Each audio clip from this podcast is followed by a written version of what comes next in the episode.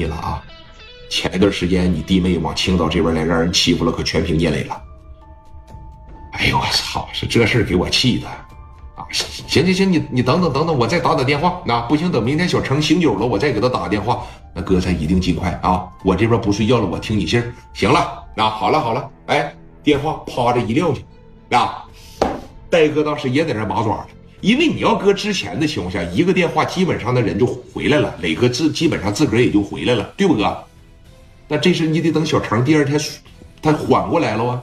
那喝的现在咱说是自个儿都不知道自个儿喝多少了。那叶磊、叶美什么叶美都叶叶磊都给整都给整出来了，他忘了啊。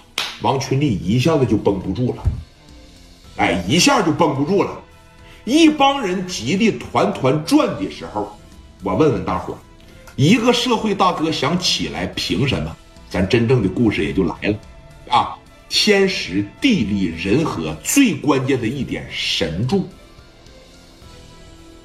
大家伙能理解吧？打了聂磊三四 U 之后，李新寒就再一次的来到了这个小看看里边，趁着没人的时候，给聂磊说了这么一句话。就当天晚上啊，李新寒回去了以后，基本上这一宿就没睡觉，满脸都是说聂磊那平静的表情，那会杀人的目光，那小金丝镜一戴，满眼都是了。说白了，当时就该睡了。哎，你记得，女人她是很自私的，尤其一个女人的爱是更自私的。你听着，来到聂磊跟前说了这么一句话。说你看，我要是想办法能给你整出去，让你啥事没有，你打算怎么感谢感谢我呀？咱俩能交朋友吗？你 别逗我！你一个在这写字的，你还能给我整出去啊？一天一宿了，我哥们都没给我整出去，你能给我整出去啊？啊？那我要是真有办法呢？但是得需要你付出一点什么。你说吧，要多少钱？啊，不是钱。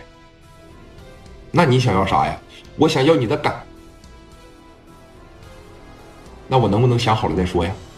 啊，就像张无忌答应赵敏那三个要求一样，以后我需要你帮的时候，你得帮我；我需要你做什么的时候，你得做；我需要你的时候，你得来。